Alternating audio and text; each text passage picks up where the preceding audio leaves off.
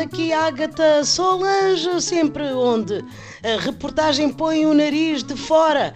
Estou ao serviço da secção de política, pois a corrida às legislativas já está ao rubro. Sobraram aventais, canetas e bonés das europeias que os partidos, vejam, já estão a reciclar. Até os candidatos são quase os mesmos.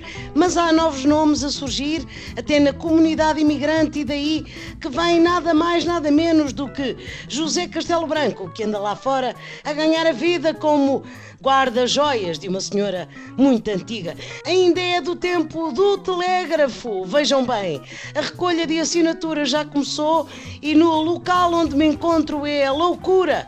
Sou Agatha Solange e pergunto: veio apoiar José Castelo Branco? Oh menina, quem precisa de apoio é a esposa dele, a dona Betty, que até já nem tem idade para andar Coitadinha sem a bengalita. Estou aqui com a campanha para a pesca da sardinha.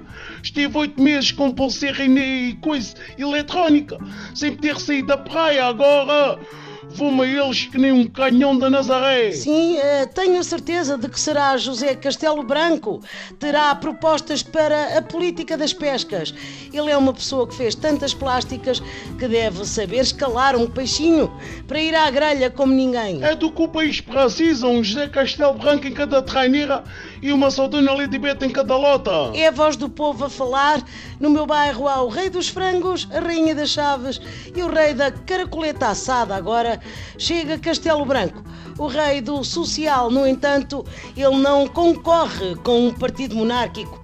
Facto curioso, também Marcelo foi eleito presidente da República, mas comporta-se como um rei. Coisas de política.